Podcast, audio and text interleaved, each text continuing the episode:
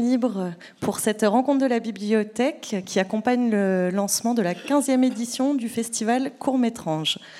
Ce soir, nous, allons lever le voile sur le Giallo, cinéma horrifique italien euh, qui est né dans les années 60-70. Et pour découvrir cela, nous, euh, avons le plaisir d'accueillir Doug Headline, qui va échanger avec Antoine Moitié, donc animateur de cette rencontre, et ils seront rejoints tous deux par euh, Massimo Semerano pour parler de la très belle BD Midi Minuit, parue euh, aux éditions Dupuis.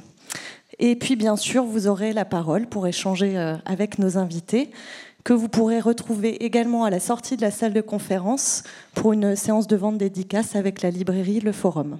Voilà, je vous souhaite une belle rencontre.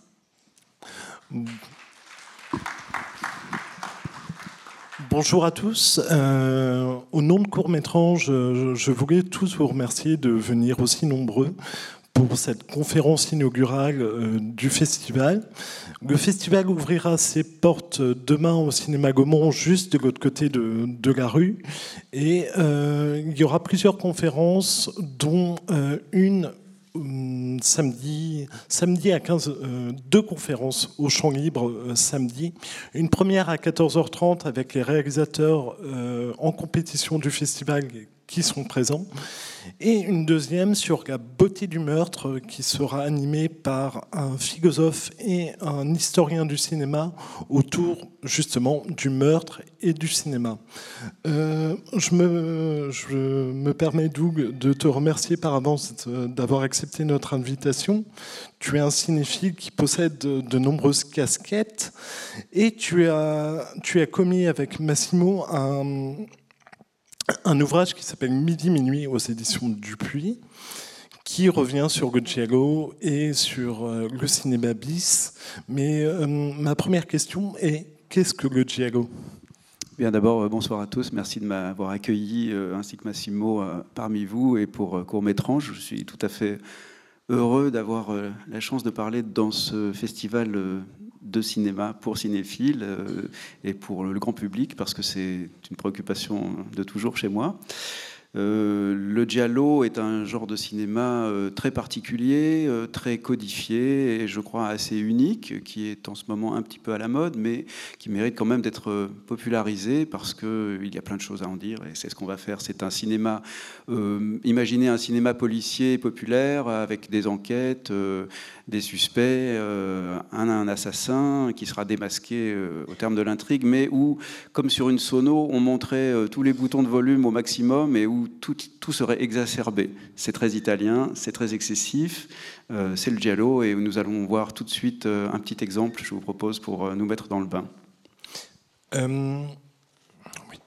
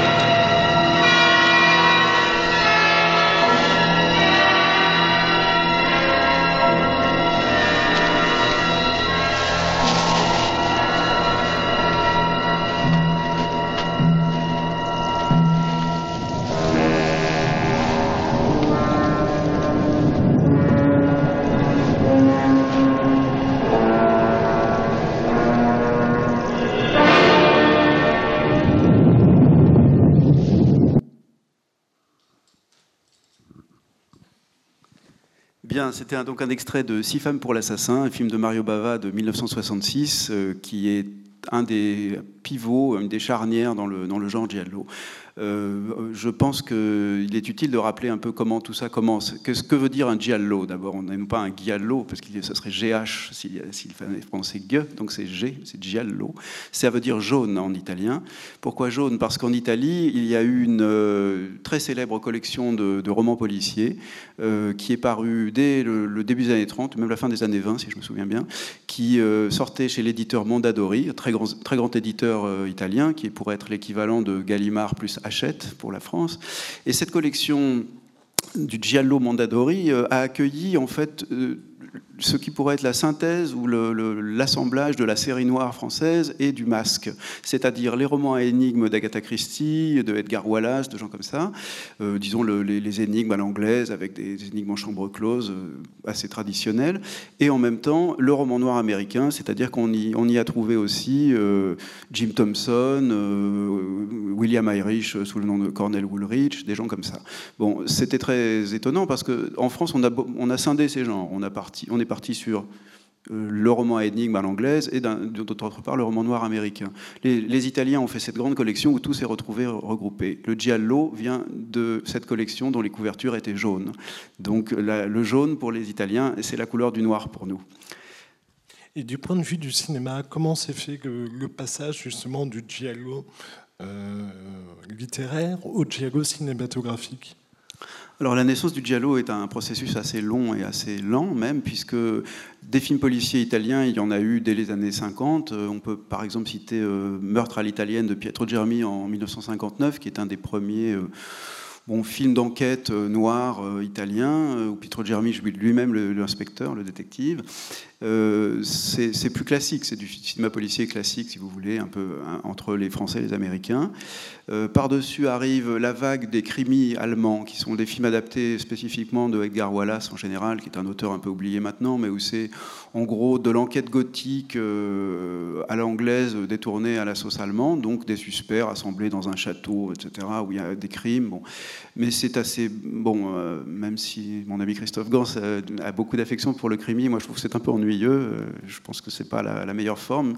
mais tout ça se cumule. Le film noir américain, le, le crimi, euh, les films policiers un peu réalistes post-nouvelle vague, et euh, le thriller américain à la Hitchcock, voilà, qui est quand même l'influence fondamentale sur le giallo. C'est aussi Hitchcock évidemment, et beaucoup de cinéastes qui ont pratiqué ce genre italien se sont apparentés ou ont revendiqué Hitchcock. Euh, lorsque la vague qui nous intéresse démarre, finalement, ce qu'il faut dire, c'est que c'est une vague assez courte. Ça, dure en gros de 1962 à 1982, la grande époque du giallo, donc c'est à peine 20 ans. Et dans ces 20 ans, il y a 10 ans où il y a, une vraie, euh, il y a vraiment le cœur du genre, la, période de production la plus fastueuse, la plus abondante, où tout d'un coup on se met à voir, euh, à voir en une seule année, par exemple, 80 films giallo qui sont produits en Italie et tournés. Et donc ça a pris très vite finalement une, euh, voilà, une, vitesse accélérée. C'est donc la concentration de ces différents éléments, de ces différentes influences qui va amener la naissance d'une forme complètement italienne, comme vous l'avez vu dans cet extrait de Mario Bava. Et euh, le premier réalisateur qui on peut revendiquer ah, c'est clairement Mario Bava parce qu'en 1962, il fait un film qui s'appelle La fille qui en savait trop, qui est finalement la première déclinaison à l'italienne de, des thrillers hitchcockiens euh, et qui va commencer à, montrer que les Italiens peuvent raconter des histoires criminelles avec des intrigues policières ou à suspense d'une autre façon que le font les Américains. Euh, La fille qui en savait trop est un film noir et blanc, un film euh, encore assez classique dans sa forme, mais où on a déjà une espèce d'amplification de, des séquences de suspense et un peu de meurtre, qui va se confirmer quatre ans après quand Bava fait Six femmes pour l'assassin, dont, dont, vous avez vu ce petit extrait, et où là, tout d'un coup, tous les codes sont presque ou presque sont posés, c'est-à-dire qu'on a euh, un assassin masqué, dont l'identité est inconnue, qui va tuer avec beaucoup de violence dans des scènes très sophistiquées et très élaborées de, meurtre ces différentes victimes, qui sont généralement des jolies femmes, mais pas toujours. Euh, et la résolution sera très alambiquée. Il y a une des histoires de, souvent dans les giallo de faux coupables, de, plusieurs assassins portant le, même masque, des choses comme ça. Bon, euh, là, en fait, avec Six femmes pour l'assassin, ça y est, on a ouvert la porte. C'est encore un peu classique dans la forme, mais c'est déjà très exacerbé. Et comme tout ce que fait Bava, il y a un énorme soin graphique, c'est-à-dire qu'il il, euh, monte au maximum euh, la tension dans les scènes de meurtre. Il fait cumuler ça dans des, des scènes de violence paroxystique où les pauvres victimes sont effectivement assez brutalement massacré, bien plus que ce dans ce qu'on vient de voir. Il y a un moment dans le film où il y a une femme qui est brûlée vive euh, parce qu'on lui écrase la tête contre un, une espèce d'artefact en fusion. Bon, euh, voilà, il y, en a une autre qui est noyée dans sa baignoire de force. Enfin, bon, tout ça est assez brutal. Et c'est en même temps très stylisé et d'une élégance visuelle assez incroyable. Et les inspirations de Bava, est-ce qu'on en sait plus sur euh, ce qui a vraiment inspiré? Tu parlais de Hitchcock on peut noter le, titre la, femme qui en savait trop, le petit clin d'œil à l'homme qui en savait trop, qui est un film d'Hitchcock.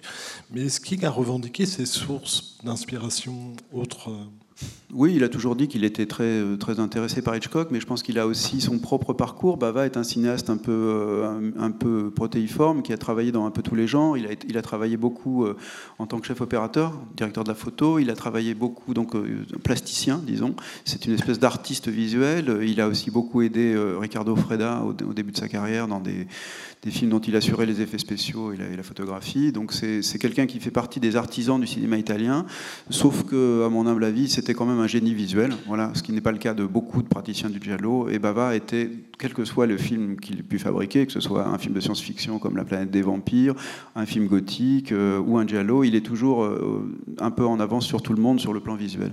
Les influences hitchcockiennes sont plus peut-être dans euh, la, gestion des moments de tension et la, résolution très brutale qu'il apporte dans certaines séquences. Hitchcock était passé par là au moment de Psychose. Psychose est un des films fondateurs du Giallo qui reprend beaucoup de ses, astuces ou de ses artifices euh, et de sa mécanique. Et la réception du public, comment ça s'est passé euh, Est-ce que ça a été un succès directement ou ça a été un genre plutôt confidentiel au départ qui, euh, qui a pris son envol? Il n'y a pas de vrai courant giallo euh, constitué en Italie avant 1970 euh, et jusque-là, toutes les années 60, entre la, la trop en 62, Six femmes pour l'assassin en 66. Il y a un film d'Antonio Margaretti, euh, Nous des qui, qui, date de 68. Mais c'est en 1970 que ça va vraiment exploser et où, en fait, sur l'édifice euh, esquissé par, par Bava, dont les bases sont posées des, Six femmes pour l'assassin, arrive Dario Argento, dont peut-être certains d'entre vous ont vu les films euh, hier soir, puisque Suspiria et Profondo Rosso ont été projetés. Et là, on va avoir la, vraie création de ce qu'on appelle le, le giallo pur, comme on va pouvoir en voir un petit moment. Euh, on peut passer peut-être un extrait de Dario Argento, si c'est possible. Ce sera L'oiseau au plumage de cristal, un film de 1970.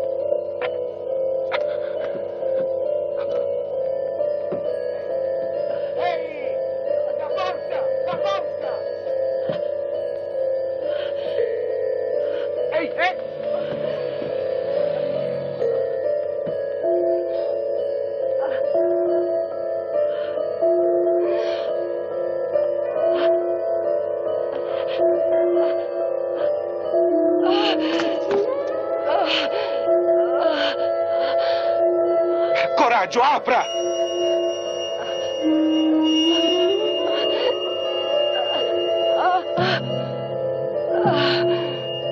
Non posso entrare! Su, cerchi di farsi forza!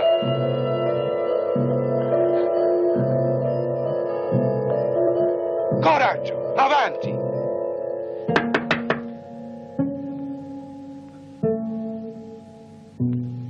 Chiami la polizia!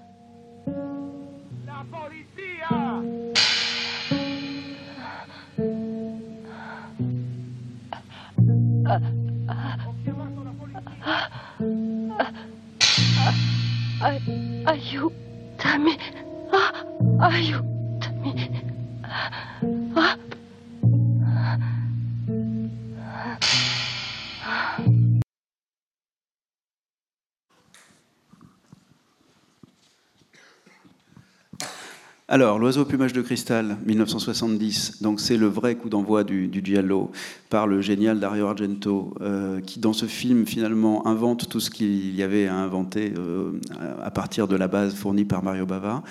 Euh, nous avons ici tous les éléments constitutifs en fait dès ce premier film de Dario qui était, je pense, saisi d'une inspiration fulgurante lors de ce film. Tout, ce qui, tout ce qui va être repris, remodelé, re- répété par les, par les films suivants, les siens et ceux des autres. Euh, le héros étranger en Italie, un Américain, ici c'est Tony Musante, euh, qui se retrouve dans une situation d'impuissance face à un crime dont il est témoin, qui voit dans la scène du crime des éléments qu'il ne comprend pas tout de suite, mais qu'il comprendra plus tard, euh, qui est euh, face à, euh, aussi au versant comique du cinéma italien, puisqu'il y a ce témoin involontaire qui ne n'arrive même pas à lui ouvrir la porte, qui lui fait une apparition. Voilà, la déstabilisation d'un héros qui va être faible, qui va devoir mener l'enquête un peu contre son gré ou malgré lui, euh, qui va se retrouver non seulement témoin, mais parfois même impliqué dans le, dans le crime, euh, en étant parfois le faux coupable, parfois poursuivi par la police. Tous ces éléments sont là. Par ailleurs, ce qui est frappant, je trouve, euh, Antoine, tu m'arrêtes si tu n'es pas d'accord, mais je crois que c'est l'aspect visuel qui est complètement différent de ce qu'on a vu chez Bava, où il y a encore des restes du gothique à l'anglaise, il y a encore des restes très Hitchcockiens. Là, on est parti dans une modernité avec cet extrait que vous venez de voir, qui pour, pour 1970 est très frappante. C'est-à-dire que c'est plein de géométrie, c'est plein de formes modernes. Il y a le baroque qu'on a vu avec les, statues qu'il y a à la fin du plan de, Six femmes pour l'assassin, mais il y a aussi euh, qu'il a, c'est la patte d'oiseau géante et le décor de la galerie, mais il y a aussi cette galerie d'art moderne qui est très moderne. C'est, c'est, c'est surface en verre, en acier, en, marbre poli. Donc c'est, c'est un, un univers très lisse, assez froid, et donc complètement différent du côté château, euh, château gothique, château hanté à l'anglaise. Et euh, au niveau des, justement de l'esthétisme, comment euh, Dario arrive? Tu parlais d'une certaine modernité, mais on peut aussi parler du, choix des plans, de, du cadrage. Est-ce que euh, l'arrivée de Dario Argento révolutionne un peu ce, cet aspect de narration? Oui, alors il y a la, comment dire l'étirement du temps, c'est-à-dire que en fait les images sont tellement belles qu'on ne sait même pas si la scène qu'on vient de voir dure une minute ou trois ou quatre, euh, parce que il y a une démultiplication des, angles, il y a un, choix pictural qui est quand même euh, très sophistiqué dans, ce film, comme dans tous les films suivants de, Dario euh, sur les, dix, années qui ont suivi. Il, y a un sens de la composition qui relève vraiment de, l'art pictural, de l'art moderne, et qui est parfois absent de la plupart des autres gialli qui ont suivi. Mais euh, Dario, dans ses 4-5 premiers films, essaye vraiment, jusqu'à Suspiria, justement, d'amener le maximum de, de stimulation visuelle. C'est-à-dire que l'étirement du temps, la bizarrerie des cadrages, la multiplicité des, angles de prise de vue, euh, fait que c'est un univers graphique qui est extrêmement singulier et, et qui n'a pas encore été porté à l'écran au moment où le film se fait. On peut parler aussi de la musique. C'est évidemment un autre élément constitutif. Euh, il est difficile de parler aujourd'hui d'Ennio Morricone sans se dire que c'est sûrement le plus grand compositeur de musique du film qui a, qui a jamais existé, même si euh, tout ce qu'il a fait n'est pas, pas aussi bon. Mais c'est un soutien énorme pour, pour l'action. Et il arrive même que on se dit que certaines séquences sont, mises en musique de telle manière qu'on se dit que la réponse entre l'image et, et, la, musique euh, euh, démultiplie encore l'effet de, stimulation ressenti en, regardant ces films. Alors évidemment, on a aussi, c'est pour cela qu'on avait choisi cet extrait, euh, le fait que c'est un crime, c'est un meurtre, c'est une femme qui est assassinée, et que c'est sur ces scènes-là où tout d'un coup le giallo prend toute sa force. Ce ne sont pas dans les scènes de dialogue, les scènes d'intrigue, ce sont dans des scènes parfois presque muettes, comme celle-ci ou comme celle du Baba avant, euh, que le, genre prend toute sa, puissance. il y a aussi une dimension symbolique très forte dans Giallo, qui frôle parfois l'onirisme. Comment on peut la décrire de manière euh, assez euh, synthétique? C'est un peu compliqué parce que le, finalement le giallo inventé par Argento avec ce film et les, suivants, le, chat à neuf queues, quatre mouches de velours gris, puis Profondo Rosso, c'est un genre qui est bourré de références à d'autres choses. Il y, a bien sûr ces références à Hitchcock, mais il y a aussi euh, les références à, l'architecture italienne, la façon dont, euh, dont Argento invente une ville qui n'existe pas, puisque certains de ses films sont tournés à un endroit, mais la plupart sont tournés dans plusieurs villes différentes, avec des, donc une sorte de ville imaginaire composite euh, italienne inventée par Argento qui est une ville euh, où l'humain et le héros en particulier est un peu perdu, un peu isolé. C'est une ville qui peut, avoir, ou une Italie qui peut avoir son côté, euh, euh, son côté à l'ancienne, art déco, baroque, mais aussi une extrême modernité. Ça peut être une ville très géométrique. Il y a beaucoup de géométrie dans le giallo de, Dario. Et ensuite, on, a les références à la culture italienne classique, c'est-à-dire à l'art pictural, à la peinture. Bon, voilà, vous savez que il y a un film d'Argento qui s'appelle Le syndrome de Stendhal, où on tombe dans un tableau, littéralement, à un moment, bon, enfin, avec, euh, avec Asia Argento. Il y, a vraiment une espèce de. comme si un passé, euh, non seulement cinématographique, mais artistique plus global, se, fondait dans cet univers et était mis au service d'un imaginaire euh, dont l'essentiel le, ou le clou est la mise en scène des scènes de meurtre.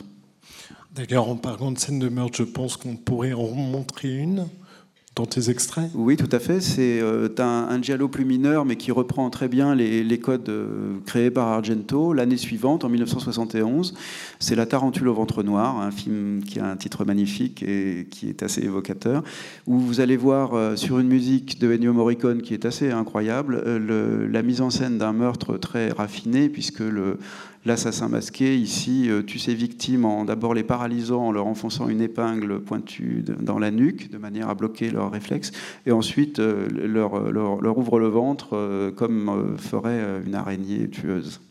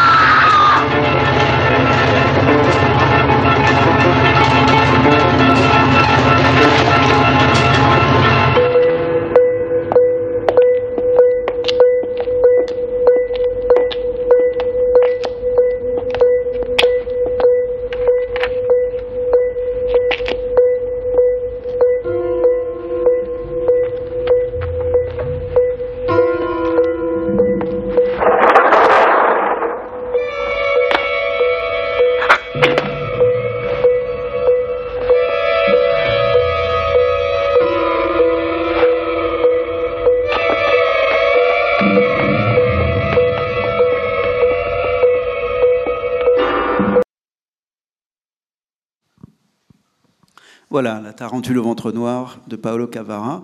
Euh, on se dit que ça pourrait durer encore 10 minutes ou un quart d'heure, puisque visiblement et clairement, là, l'enjeu, c'est de faire durer aussi longtemps la séquence que possible. Et effectivement, là, on en a eu pour 3 minutes 30, ça aurait pu durer 8 minutes euh, sans problème.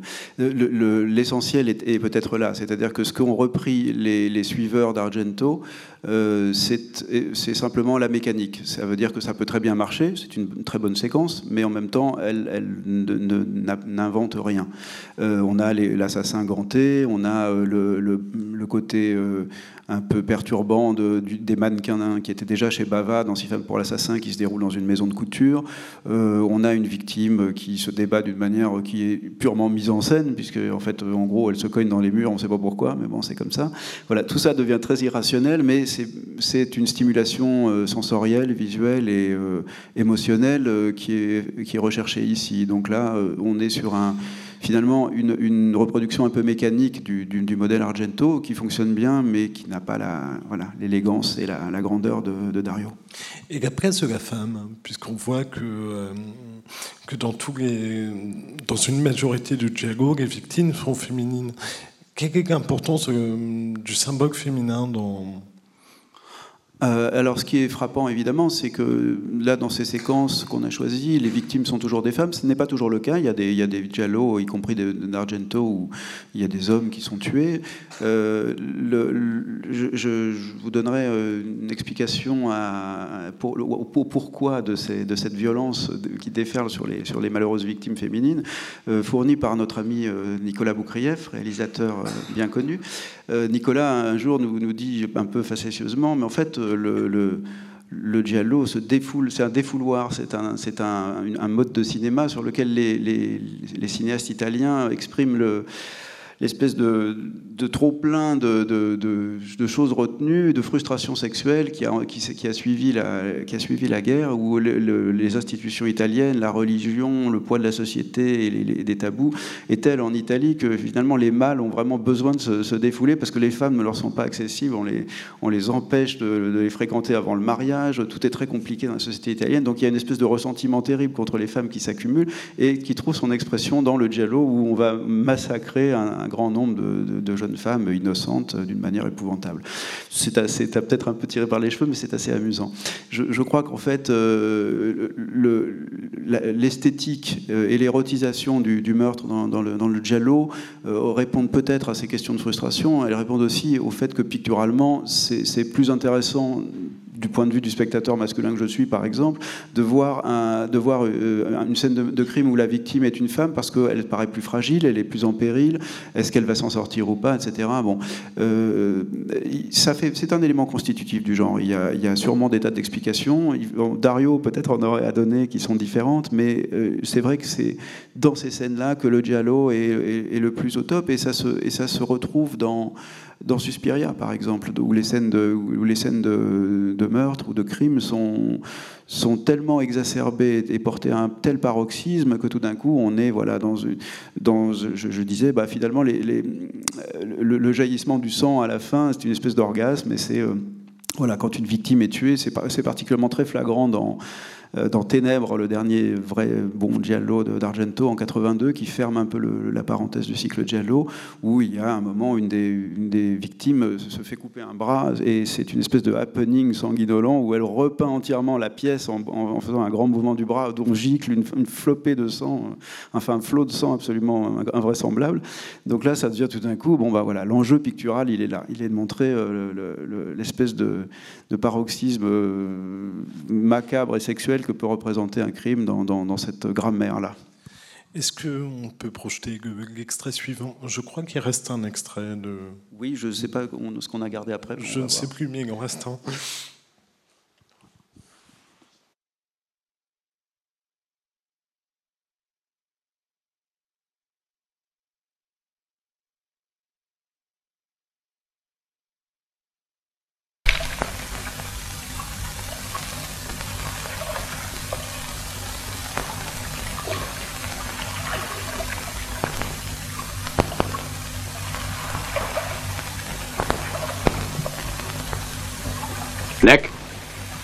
May I ask you what you're doing?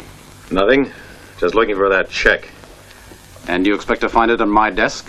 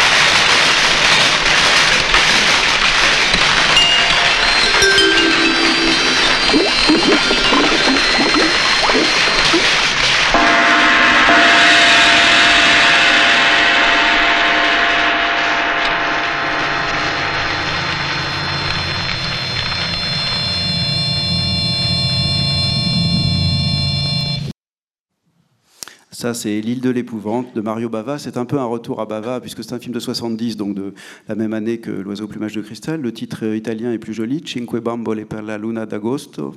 Cinq euh, poupées pour la lune d'août. Euh, bon, c'est un, un euh, qui est assez bizarre. Et j'avais choisi cet extrait parce que je pense qu'il il, il montre bien à quel point la stylisation peut, peut devenir essentielle dans ce genre, où on a une.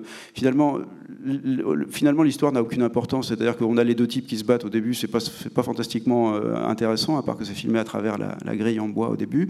Mais tout ça est tellement, est tellement voué à nous amener par ce long, voilà, cette longue chute des, des billes de verre jusque dans la, dans la baignoire, à une image qui est quand même sensationnel, où tout d'un coup on se retrouve, on se dit mais on a suivi ces billes de verre pour en arriver à cette, cette scène de crime finalement très frappante, qui n'a aucun rapport avec le reste de l'histoire et qui devient vraiment un pur objet de style. Voilà, Bava était très très fort pour ça. Il y a toujours des choses avec énormément de couleurs, parfois très marquées années 70, euh, dans, les, dans, la, dans la, palette de couleurs, dans les costumes, des choses comme ça, dans la déco même.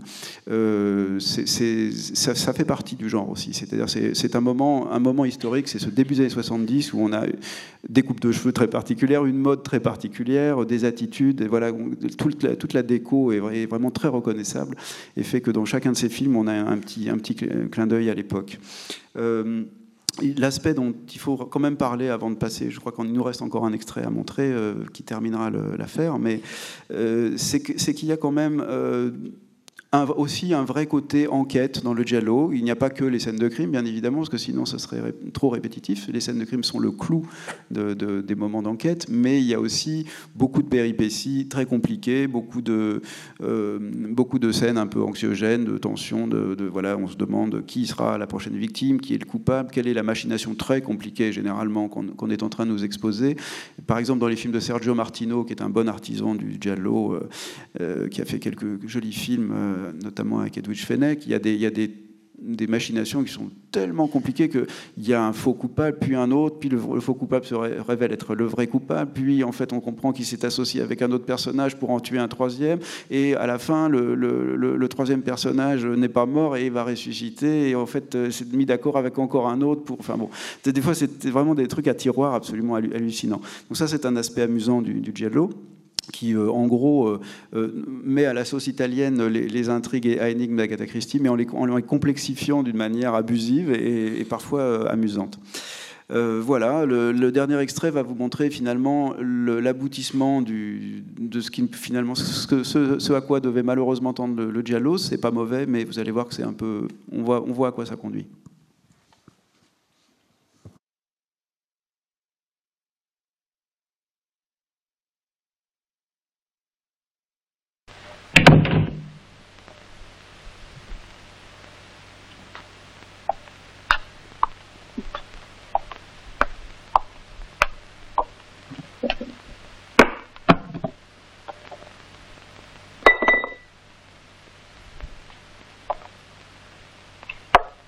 Ursula? Katia!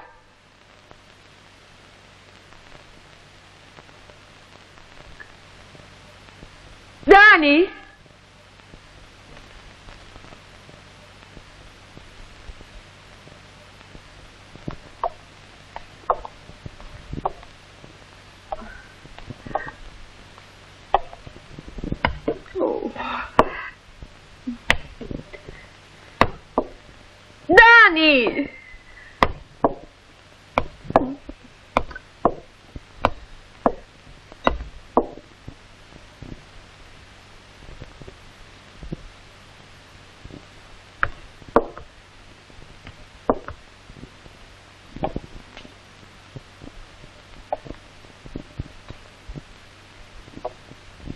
Donnie?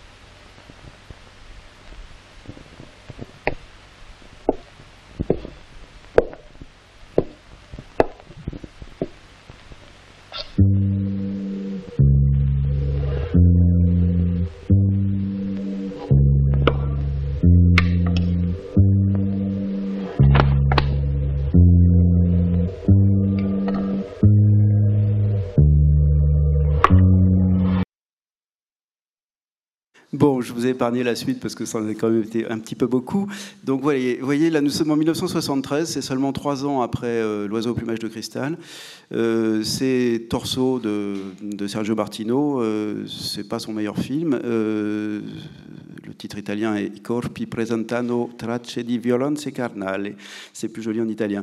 Donc là, on voit clairement que la limite de l'exercice esthétique et intellectuel, euh, c'est qu'on débouche forcément sur le gore. C'est-à-dire qu'il y a un moment, ce film-là en particulier, euh, a- donc, qui est quand même ancien, hein, 73, annonce Vendredi 13, annonce les, films gore des années, des années 80 euh, et toutes les séries américaines, euh, même contemporaines finalement.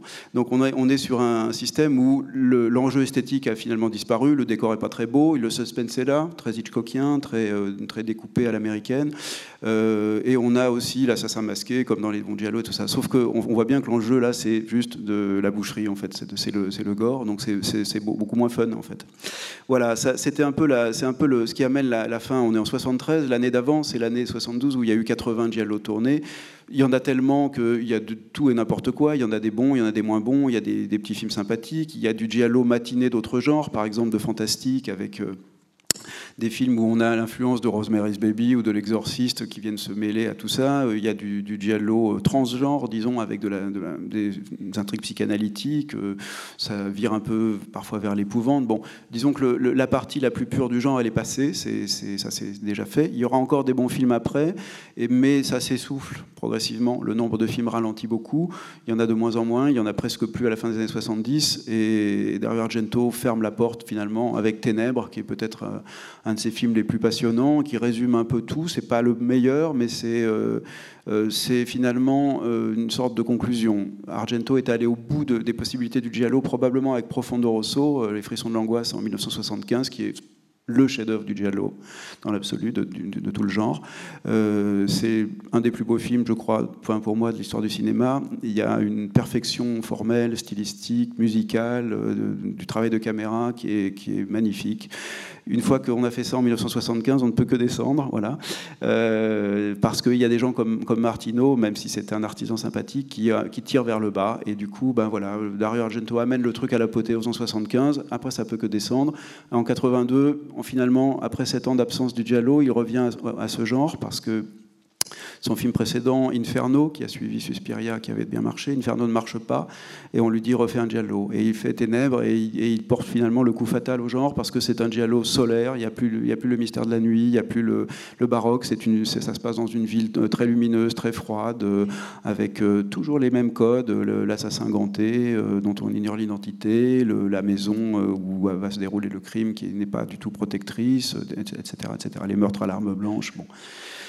On, a vécu les belles, les belles années du Giallo, ça se termine. Après 82, il y aura encore quelques films. Il y en a encore aujourd'hui, parfois, peu, mais il y en a. Par exemple, on a une, incarnation ou une réincarnation euh, euh, amusante et cinéphile avec les films de nos amis euh, Bruno Forzani et Hélène Caté qui font avec Amer et L'étrange couleur des larmes de ton corps des sortes de néo-giallo euh, psychédélique et presque warholien. Donc c'est une autre, une autre forme, c'est un hommage cinéphile.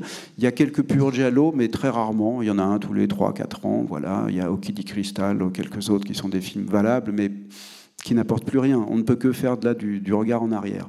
Donc on a eu pendant très peu d'années, finalement, entre 70 et 75, voilà, en 5 ans, on a, on a vu se développer un genre qui a tout envahi. Euh, Ce qu'il faut dire, c'est que ces films ont eu, dans beaucoup de cas, un énorme succès commercial.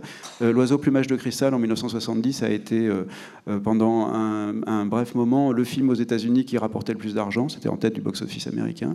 Donc voilà, donc ce sont des choses qu'on a oubliées maintenant parce que le temps a passé, mais ça a été un genre extrêmement profitable et c'est pour ça que les Italiens, qui sont toujours très doués pour exploiter les filons dans tous les genres, euh, à cette époque-là, en ont fait autant. On aura vu donc passer un magnifique bestiaire, euh, voilà, la tarentule au ventre noir qu'on a cité, mais aussi euh, le papillon aux ailes de sang, les quatre mouches de velours gris, la queue du scorpion, l'œil de l'araignée, la fleur aux pétales d'acier, euh, cette orchidée tachée de rouge, euh, la courte nuit des poupées de verre et tant d'autres. Toujours des titres magnifiques, très évocateurs, euh, parfois meilleurs que les films eux-mêmes, mais c'est toujours intéressant et stimulant de voir un giallo. On apprend des tas de choses sur la société italienne, qui est beaucoup moins bien présentée dans ces films que dans d'autres, dans le plus classiques et plus films, euh, disons, d'une cinématographie italienne. euh, euh, autorisée. Là, on est passé dans, le- versant noir de la, de la société italienne. C'est intéressant aussi pour cette raison. Et c'est une brève période. C'est la, la période de la stratégie de l'attention, c'est la période des attentats euh, post-Piazza Fontana, c'est la période des Brigades Rouges. La violence de la société italienne se répercute aussi dans ces films, je pense. Voilà, c'est une aventure cinématographique assez unique, très italienne, euh, qui mérite d'être redécouverte. Donc je vous incite vivement à essayer de voir des, des giallo, des bons, des mauvais, mais c'est toujours euh, un genre euh, unique et extraordinaire. Et qu'est-ce que Giallo laisse en héritage, du coup?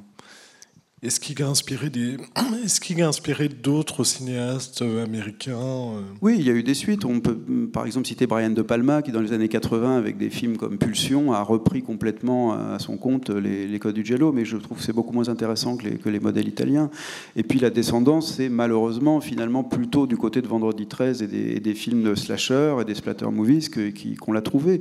C'est-à-dire que le- l'élément graphique a été abandonné au profit de, de- de sa, comment dire, de sa vulgarisation, de sa banalisation. C'est-à-dire que l'enjeu d'un film devient le meurtre, mais on ne cherche absolument pas à le rendre euh, esthétique ou à le, ou à le, le paroxyser euh, comme, comme ça avait été fait par Argento et par les autres bons cinéastes du giallo. Donc non, moi, pour moi, il n'y a pas d'héritage valable, en tout cas, de ce genre. C'est une parenthèse enchantée, c'est un moment très spécifique, un style très spécifique, et je crois euh, que c'est un des genres le- les plus codifiés qui a été fabriqué au cinéma. C'est plus codifié que le western, c'est plus codifié que le, que le fantastique ou l'épouvante. C'est un genre qui, pour qu'il fonctionne, doit vraiment répondre à un cahier des charges très précis, et les meilleurs films sont ceux qui, comme Profondo Rosso, respectent parfaitement le cahier des charges en, y apportant un grain de folie et un supplément de génie. On va pouvoir parler de ton hommage que tu as réalisé avec Massimo, avec Semerano, à qui je vais demander de nous rejoindre. Hop, on va pouvoir euh, faire la transition. Voilà. Bonsoir. Bonsoir. Bonsoir Massimo. Euh, donc, vous avez commis tous les deux cet ouvrage qui s'appelle Midi Minuit, Oui. titre hommage à une célèbre revue euh, horrifique, fantastique, qui vient de, connaître une seconde jeunesse avec Guy Astic, euh, qui vous a présenté hier les, films de Dario Argento, et que je salue au passage qui, est, euh, qui est parmi nous ce soir. Euh, rapidement, comment est né ce projet? Et c'est Doug qui a écrit le scénario, donc c'est peut-être une question pour Doug. Euh, ce, projet est né euh, en bonne partie à cause de Christophe Lemaire, qui est parmi nous ce soir, qui est, le, qui est un des deux héros de cette bande dessinée, euh, dont la seule existence m'a inspiré l'envie de, raconter une aventure dont il serait le héros. Non, en fait, c'est en partie vrai. Et en fait, c'est un scénario de film, Midi Minuit, à la base, qui devait se tourner il y a, ben, il y a presque 20 ans, il y a 18 ans. Euh, le film ne s'est pas fait. Euh, les protagonistes en auraient été Christophe Lemaire et un autre de nos amis de Starfix, François Cognard, et deux autres amis italiens. Euh, le film ne se faisant pas, pour diverses raisons, comme dans le cas de beaucoup de films qui ne se font pas, j'ai rangé le scénario dans un coin, mais j'ai toujours eu envie à la fois de faire le film et, de faire quelque chose avec cette histoire. Donc j'ai à un moment, je me suis dit, est-ce que j'en fais un roman? Bon, je trouvais pas trop le, le- bon moyen de le faire. Et un jour, un ami commun, un italien de Bologne, qui dirige aujourd'hui l'Académie des Beaux-Arts de Bologne, euh, me présente Massimo, euh, qui était un de ses amis aussi et qui avait enseigné lui-même euh, le, scénario de bande dessinée à, l'Académie des Beaux-Arts de Bologne, qui a le plus grand département bande dessinée de- de- d'Italie.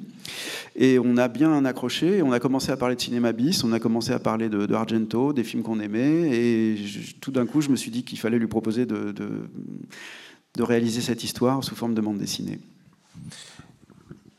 Et Ben, J'ai trouvé tout de suite que l'histoire me correspondait beaucoup, parce que la matière du cinéma bis, c'était un peu la mienne. Euh, La ville euh, où l'histoire se déroule, qui est Bologne, euh, c'est la ville où j'ai vécu 25 ans, je pense.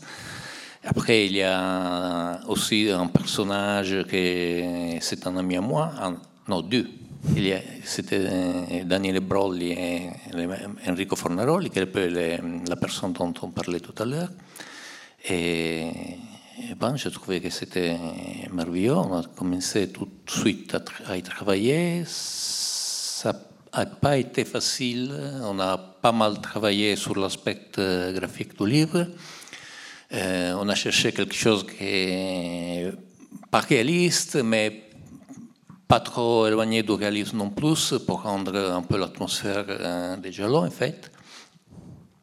On a utilisé cette ville qui est, Bologne, et qui est, une ville, bon, quand, on pense à l'Italie, on pense toujours à, la météo, le soleil, comme ça, mais Bologne, par contre, c'est une ville un peu magique, il y a les arcades, elle est un peu sombre, euh, et donc, euh, c'était un scénario idéal. Euh, Et après, on a cherché la façon de rendre euh, chaque plan narratif euh, hum, de l'histoire, parce qu'il y a l'histoire principale, euh, il, y a, les flashbacks euh, documentaires du cinéma. Il a fallu ces documentaires pas mal, parce que euh, des fois, même pour chercher un cadrage, euh, il faut faire des recherches très précises, parce que ça arrive comme ça qu'il y a une scène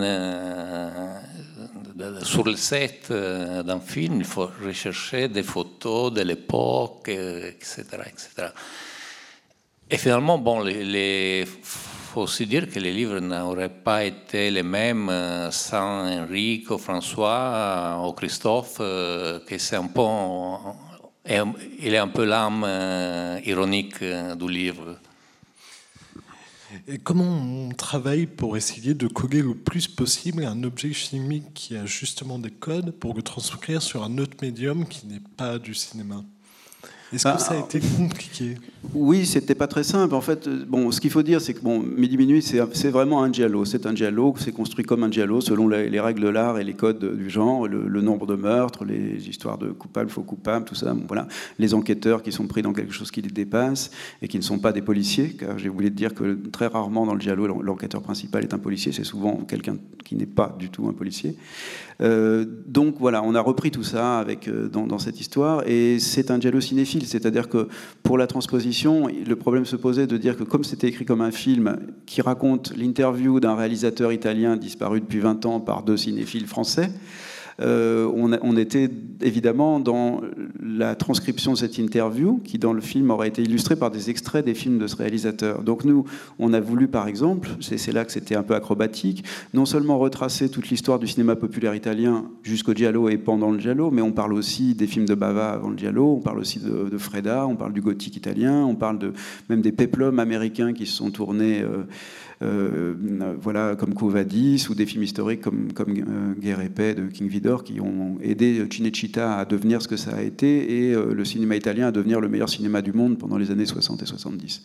Donc il fallait retranscrire tout ça et on, avait, cet impératif d'essayer de, de montrer le plus possible les, images de ces films pour que ce soit tangible, que ce soit voilà, que notre réalisateur ait fait des vrais films. Donc on a emprunté des images que Massimo a redessinées, retouchées à, à, différents films classiques que les plus cinéphiles d'entre vous pourront reconnaître en feuilletant l'album. Il y a d'ailleurs Six femmes pour l'assassin de Bava, bon, mais il y a d'autres choses plus obscures. Et c'est là qu'on a eu un peu de, voilà, de fil à retordre, parce qu'il fallait une transcription, c'est pas très compliqué. La bande dessinée, le cinéma, c'est très voisin. La seule chose qu'on perd au passage, c'est la musique. Euh, moi, je fournis souvent un soundtrack à, à écouter en lisant l'album, parce que c'est vrai qu'il y a quelques morceaux de Morricone, dont La Tarentule au ventre noir, dont vous avez aperçu un extrait, qui sont d'excellents accompagnements pour cette lecture. Euh, pour le reste, la transposition, elle est naturelle. Les plans, c'est les mêmes. La démultiplication des mouvements, on l'a en, en, en, découpant mieux nos, nos, nos, cases, ce qui nous permet de faire un, un, panoramique ou un zoom si on a envie. Bon, voilà. Le, le, la question n'était pas là. C'était plus de trouver la juste illustration, finalement, de, de, de cette partie cinéma. Et le travail au niveau des, des, plans, justement, puisque le scénario était déjà prêt, ça a pris combien de temps? Combien de temps oui. pour travailler sur... Ah, Cet album Non, combien de non, non c'était au moins deux ans et demi. C'est-à-dire qu'au départ, on était parti pour faire un album relativement court, 80 pages à peu près, et en fait, on en a fait 148 parce que l'histoire nous a euh, un peu dévoré. Et en fait, euh, du coup, j'ai changé pas mal de choses par rapport au scénario du film, le, parce que le passage à la bande dessinée permet de faire des choses qu'on peut difficilement faire. Euh, initialement, c'était un film que je devais tourner d'une manière euh, financée pratiquement de manière autonome et, et, donc sans un rond. Et en fait, le, je pouvais pas, par exemple, faire exploser une voiture, parce que là, ben, c'était très possible dans la bande dessinée. Voilà, je, peux, détruire une Ferrari d'un demi-million d'euros sans problème, euh, alors qu'à l'écran, ça aurait été un peu compliqué. Euh, D'ailleurs, l'histoire se passait à Bologne parce que la Cinémathèque de Bologne nous prêtait le matériel pour tourner le film. Donc, vous voyez, c'était merveilleux. On avait toutes les, les, juxtapositions se faisaient. Nous avions nos protagonistes, nous avions Bologne, et voilà. Donc, du coup, tout ça est resté dans l'album, mais euh, je crois qu'on n'a pas trop perdu au change.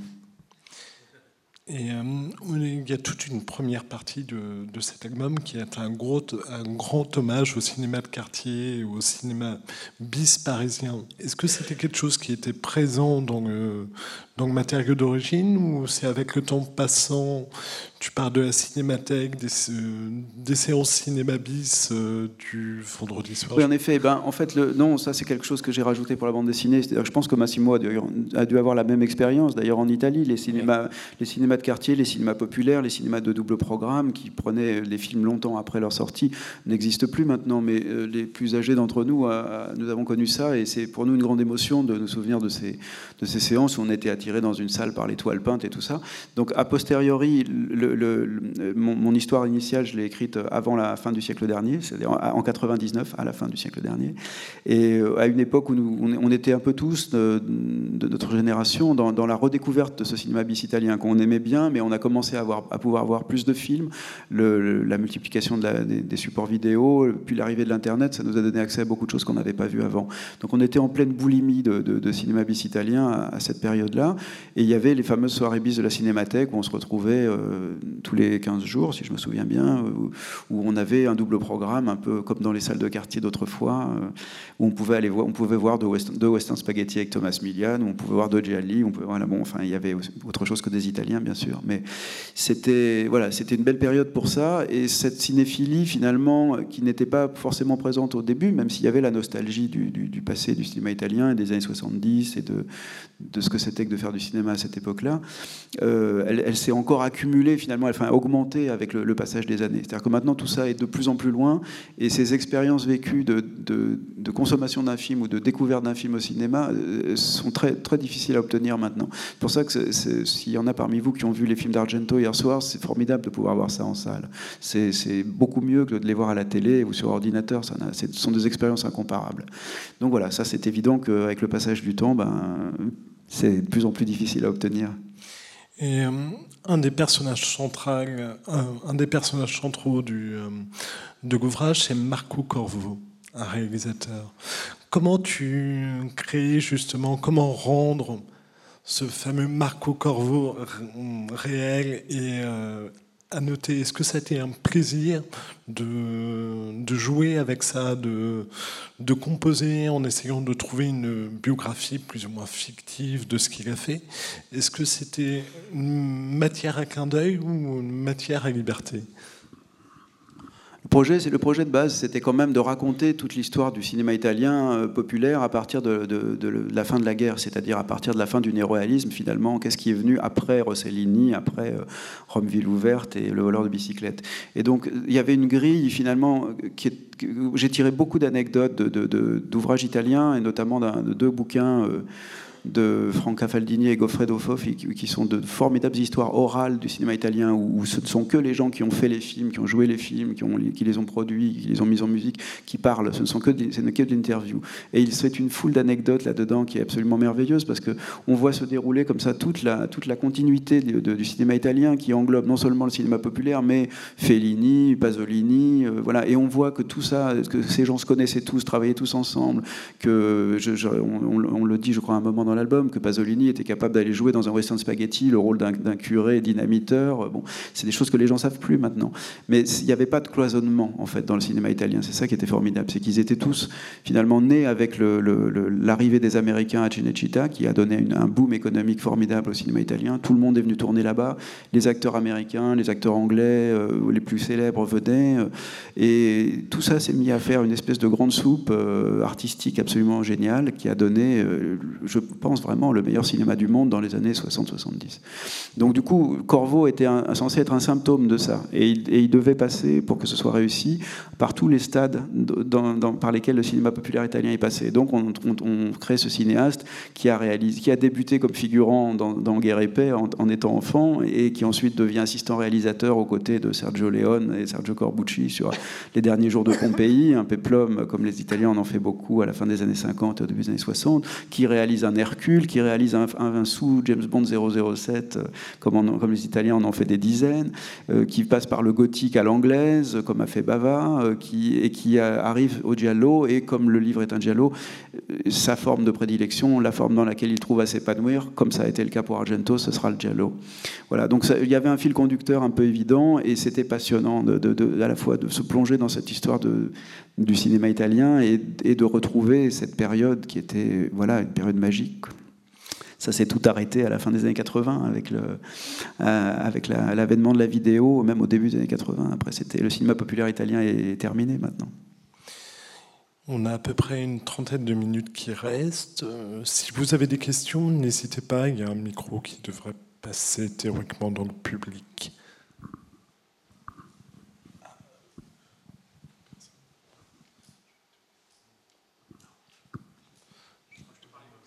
Oui, sinon on parle comme si on vous entend.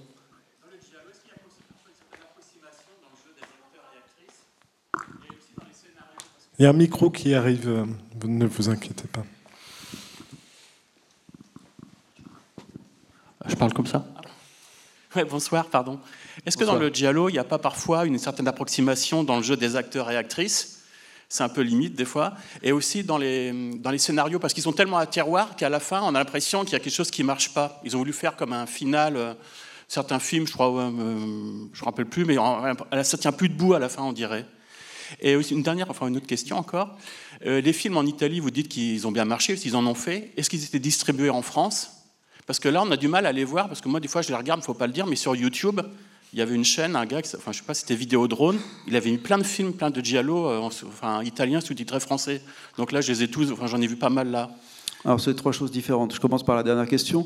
les, les Gialli ont tous été distribués en, France à peu près. Il y en a peut-être 10% qui ne sont pas sortis. Euh, ce qu'il faut dire, c'est qu'ils ne passaient pas forcément dans des salles de première exclusivité aux Champs-Élysées, etc., euh, sauf euh, dans le cas des, Argento, où il y a eu quelques films qui ont été très bien distribués.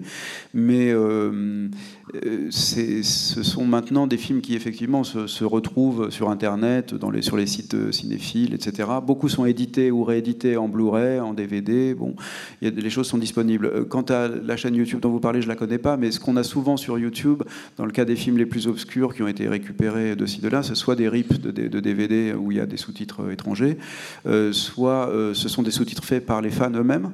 C'est le cas notamment, vous le savez, pour les séries qui sont mises à disposition le lendemain de leur diffusion avec du, fan, les fan subs, hein, c'est ça, les sous-titres faits par des fans, bon, qui sont souvent très mauvais d'ailleurs.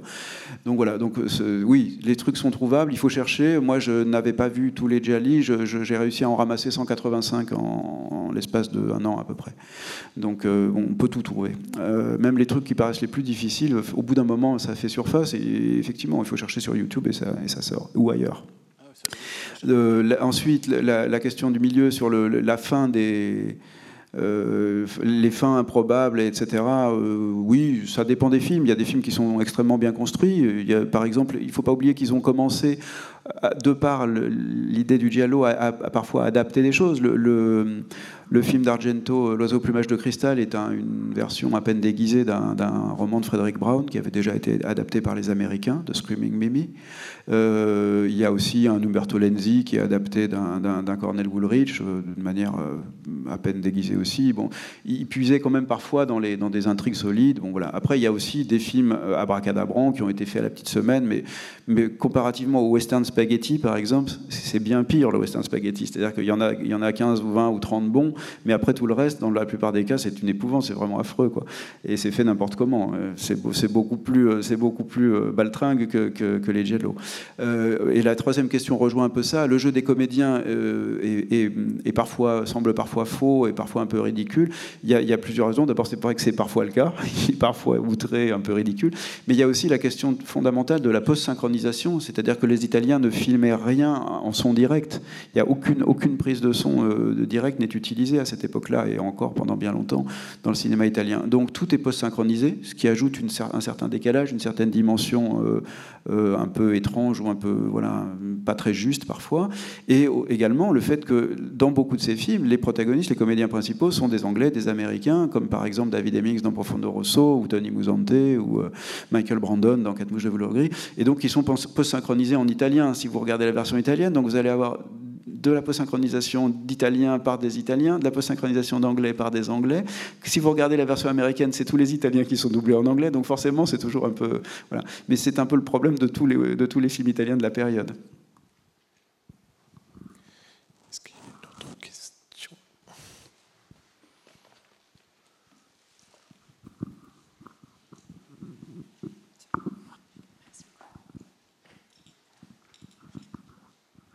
Bonsoir. Bonsoir. Il y a un remake en cours pour Susperia et si j'ai bien compris pour la trilogie complète de Dario Gento. Est-ce qu'on peut attendre quelque chose d'aussi stylisé ou au moins aussi intéressant à suivre? Ah non, je crois qu'on peut juste attendre une catastrophe parce que refaire Suspiria, ça n'a vraiment aucun sens.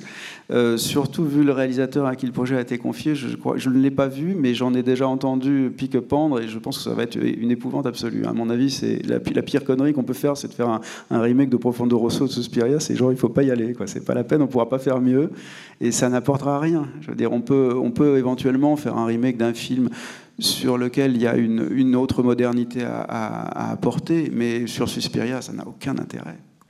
Merci.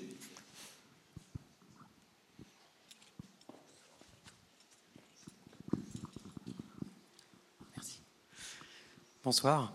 Euh, j'ai adoré euh, la bande dessinée et, j'avais vu quelques films, mais de manière tout à fait empirique, et elle m'a permis de découvrir le genre. Donc je vous en remercie. J'ai beaucoup apprécié votre interprétation sur euh, la représentation de la femme et, le rôle et l'image qu'elle avait dans la société italienne. Il y a une question que je me pose au sujet de l'esthétisation des, meurtres. Quelle est votre, euh, votre explication sur le fait de rendre esthétique le meurtre? Est-ce que c'est une, sorte de, métaphores sublimées du rapport sexuel? Est-ce que ça répond à autre chose? Oui, je pense que c'est une, représentation sublimée et onirique euh, et décalée du sexe, évidemment. Euh, c'est pas très net, c'est sûr. Hein. on peut quand même dire que c'est bon, surtout comme, quand on voit par exemple l'extrait du, du, Martino là, de Torso, on se dit bon c'est vraiment un peu abusif. Ceci dit, les Américains ont fait la même chose à peu près en même temps euh, et même un peu avant, puisqu'ils étaient déjà, rappelez-vous, des films de Herschel Gordon Lewis du début des années 60, 2000 Maniac, euh, Wizard of Gore, des choses comme ça. C'est exactement la même chose. C'est une euh, une espèce de sadisation à outrance de, des femmes qui est je pense, répond à la même problématique, c'est-à-dire que oui, il y a une véritable frustration masculine euh, et que les femmes en ont fait les frais. J'avais parlé de cette question avec Barbara Steele, qui est une actrice de Bava, euh, qui, est, très belle et qui a fait une carrière intéressante, et qui, elle, me disait qu'elle avait été horriblement choquée du degré de violence qui avait été apporté aux femmes dans euh, non seulement dans les giallo, mais elle parlait même dans le cinéma en général. Elle dit mais pourquoi diable les, cinéastes s'en prennent-ils autant aux femmes? Qu'est-ce qu'on leur a fait? Il doit y avoir euh, vraiment une, espèce de haine euh, viscérale qui vient de cette frustration sexuelle qui, doit s'exprimer par, ce moyen. Donc oui, c'est l'explication la plus plausible. En tout cas, je, trouve que la, la grande force du giallo, c'est d'avoir effectivement rendu ça non seulement esthétique, mais, euh, mais euh, remuant émotionnellement, parce que quand les films sont, sont, réussis et que les scènes sont bien faites, euh, on est en pleine empathie avec la victime, ce qui, ce qui nous met dans une position ambiguë, parce qu'on est à la fois stimulé par l'excitation le, visuelle et, la beauté plastique. Je pense par exemple à Suspiria, où il y a des scènes de, de, meurtre qui sont inoubliables et, et, complètement incroyables picturalement, mais où en même temps on est en pleine empathie pour la victime, on n'est pas du tout du côté de l'assassin. Donc c'est vrai qu'on nous met dans une position un peu à double tranchant. Est-ce qu'il y a encore des questions?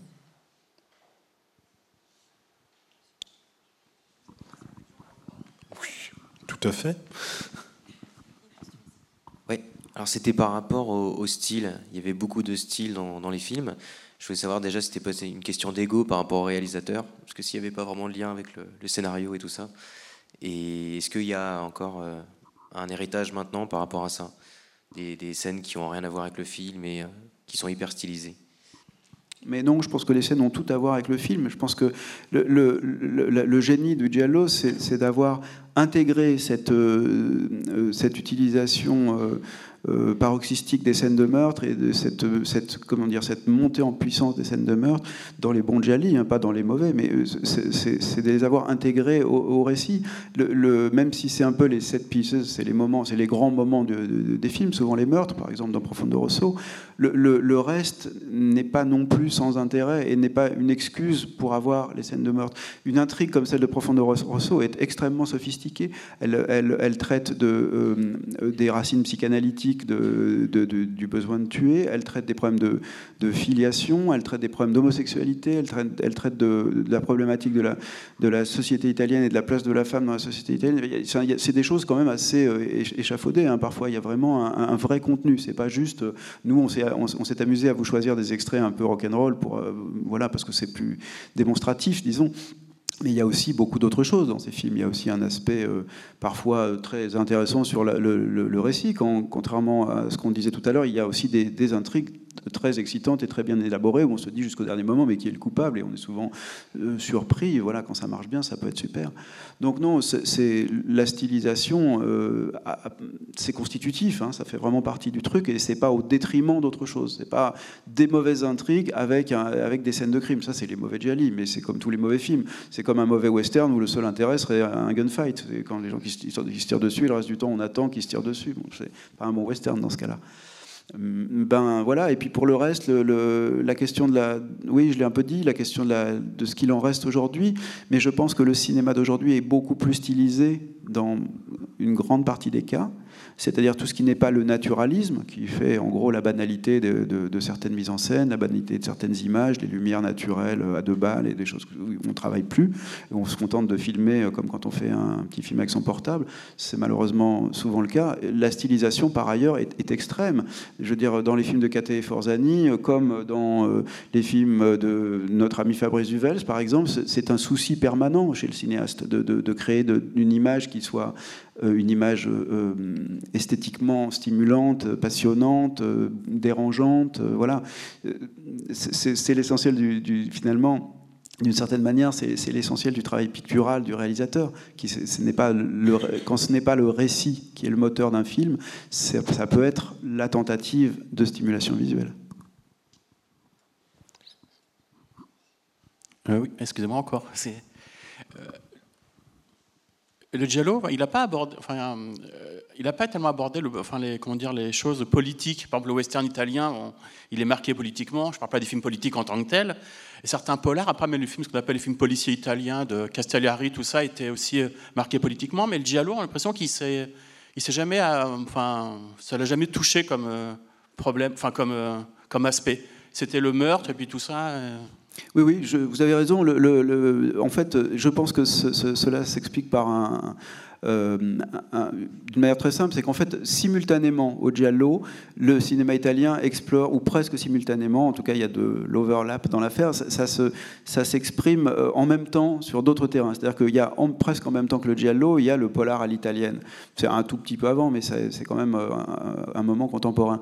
Et donc le, polar à l'italienne, donc le, le poliziotesco, c'est un film plutôt de droite, on va dire, voilà, c'est du cinéma plutôt de droite, avec des flics qui sont un peu les descendants de l'inspecteur Harry, donc qui sont bien musclés et, qui n'hésite pas à taper sur le, criminel quand il faut.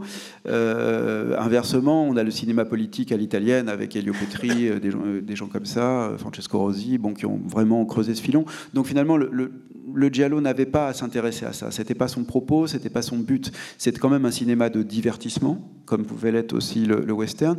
Et il y a, enfin, il y a, effectivement cette, ce j'en parle d'ailleurs dans le, dans, dans, le livre avec Massimo. On a consacré plusieurs pages au, western euh, politique, au western mexicain, disons, puisque c'est souvent autour du, Mexique qu'on a des, histoires de politique dans le western italien.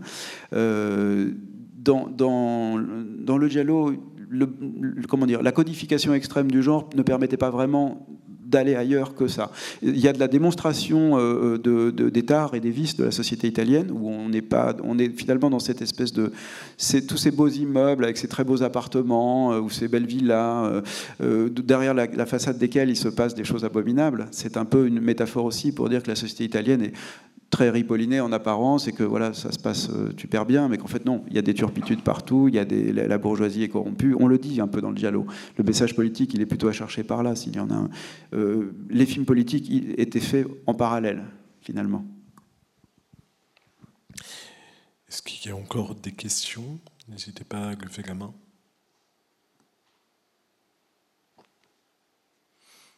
J'en ai peut-être une qui traîne. Pour vous deux, quels seraient On a beaucoup parlé d'Argento et de Bava, mais en dehors de ces cinéastes, est-ce qu'il y a un, autre réalisateur dont, vous conseillerez euh, un ou plusieurs Jerry Sur le coup, Argento, Argento, Argento. et Argento. Oui, c'est bon, c'est quand même le, mieux. C'est les, les, d'Argento sont les, sont les meilleurs. Ils sont même meilleurs que ceux de Bava. Euh, après, il y a plein de petites perles. C'est-à-dire que c'est souvent des films isolés. On va avoir euh, euh, comment dire, tout d'un coup, une circonstance qui va faire que, voilà, un truc est très bien. On, a vu un extrait d'un Paolo Cavara, qui est La Tarentule entre noir, c'est pas son meilleur, le meilleur, c'en est, un autre qui s'appelle Tanta Paola, qui est un peu postérieur. Euh, il y, a il y, a plein de petits films comme ça qui, sont, qui ont une singularité, qui ont quelque chose de, de, plus, qui sont une petite variation. Euh, bon, moi, j'aime beaucoup. Euh, le, parfum de la dame en noir, qui n'est pas une adaptation du roman euh, homonyme, mais qui est un, film à la Rosemary's Baby avec une, une Mimsy Farmer absolument fabuleuse.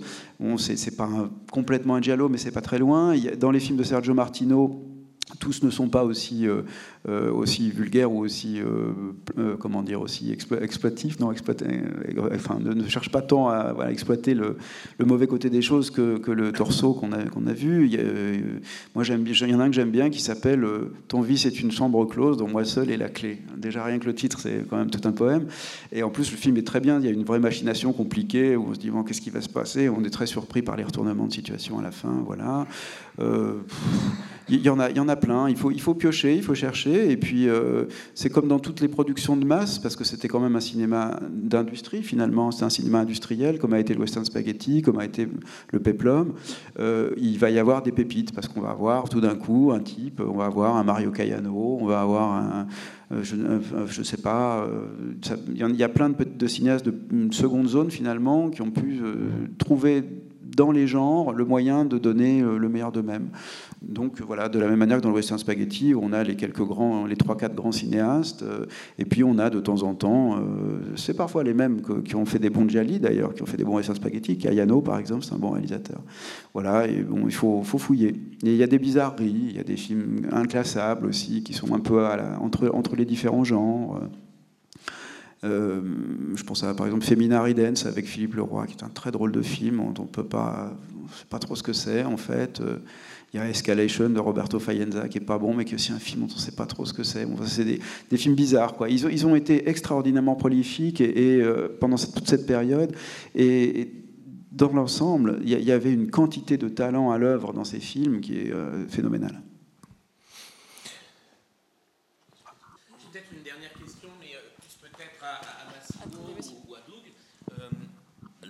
Parce que là, vous, avez fait un hommage au dialogue, mais euh, ce que je vois là, par exemple, moi, je, pourrais aller vers le roman photo, je pourrais aller euh, vers euh, la bande dessinée. Est-ce que vous avez pensé à des choses, à des traditions italiennes, alors que ça peut aller de Crépax, etc., ou pas du tout?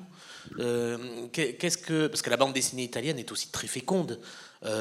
donc, oui, je beaucoup à des dessinateurs de BD de l'époque et dans ce cas un peu en battaglia, Dino Battaglia, et certaines atmosphères magiques euh, qu'il a fait, qu'il a utilisées dans, ce BD. Bon, ici sont des photos évidemment. Sont, et bon, sinon, dans, dans, dans, le bouquin, il y a un peu l'histoire du cinéma des gens italiens, il n'y a pas seulement les, les giallo. Donc, même si l'histoire c'est un giallo, on, voit beaucoup d'autres choses. Donc, euh, euh, on a pensé aussi à, par exemple, des un dessinateur comme euh, Ivo Milazzo, qui est un dessinateur de western, surtout, si, si pas seulement, presque seulement.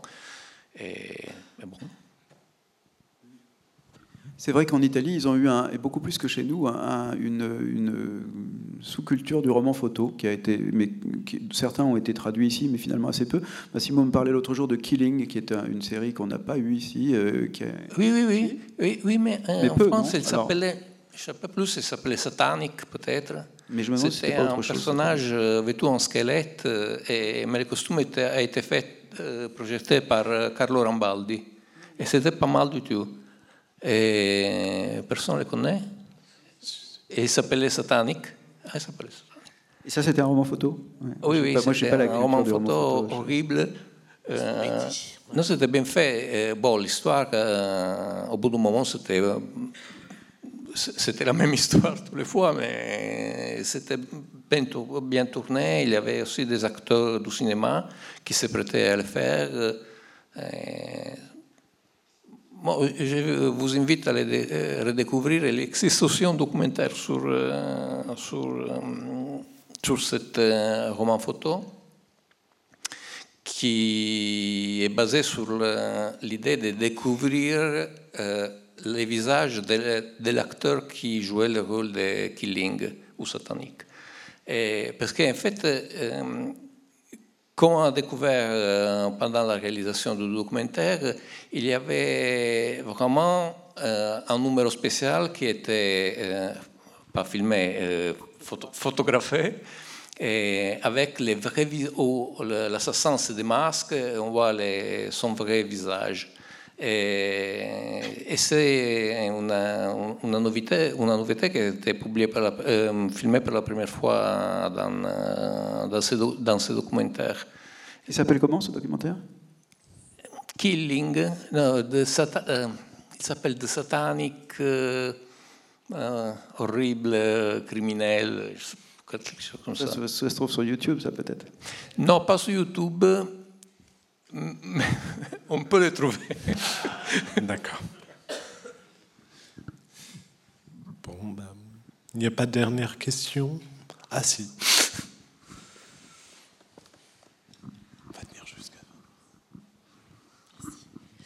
Euh, je voulais juste demander, parce que moi je connais pas du tout le Giallo et je suis venue pour apprendre à connaître un peu. J'ai révisé en regardant Suspiria avant que Mea Culpa, j'avais jamais vu.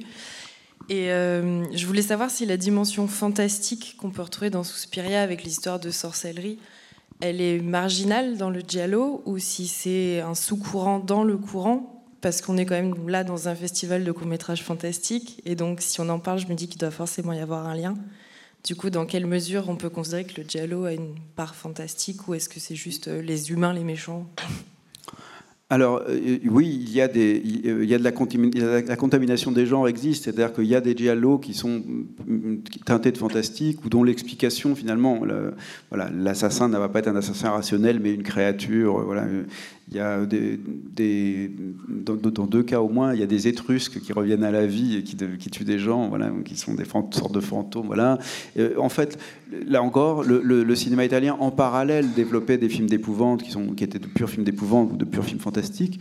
Euh, et il y a parfois, oui, d'une contamination des gens. Suspiria, c'est un exemple un peu particulier parce que c'est en fait le moment où, après Profondo Rosso, qui commence déjà à, teinter sérieusement de fantastique le, le, giallo, où il y a vraiment des, choses qui relèvent, du, je trouve, du, cauchemar, ou du, voilà, on a l'impression qu'on est dans un truc très onirique. Tout d'un coup, c'est franchement un film fantastique. Et, et c'est le premier que fait Argento en réalité, puisqu'avant, il n'a fait que du giallo et Les Cinque Giornate, qui est un film politique, historique. Euh, on est sur un terrain où il va pousser dans le fantastique la, méthode ou le code du giallo, c'est-à-dire les scènes de meurtre euh, mises en scène d'une manière extrêmement sophistiquée et, euh, brillante.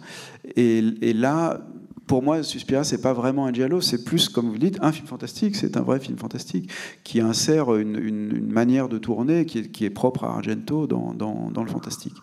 Euh, que, que, la suite de la carrière d'Argento se soit déroulé tant qu'il a pu du côté du fantastique n'était pas un hasard. Je veux dire, c'est aussi parce que c'est vers ça, je crois, qu'il avait envie d'aller et qu'il a souffert d'être ramené un peu trop souvent vers le giallo.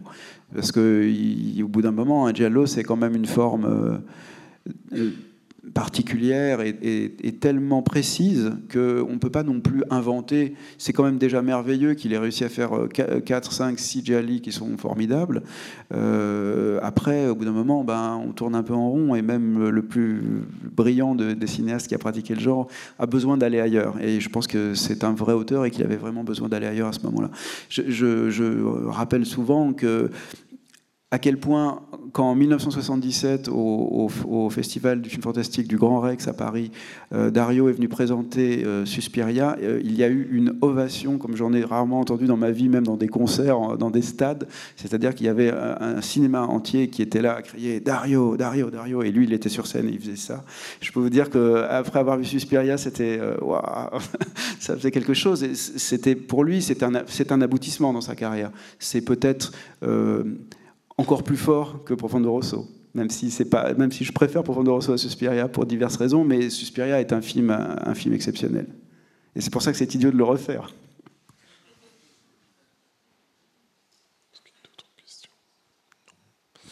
On va donc clore ici cette conférence. Euh, on vous remercie tous d'être venus aussi nombreux pour, euh, pour cette conférence consacrée au Giallo.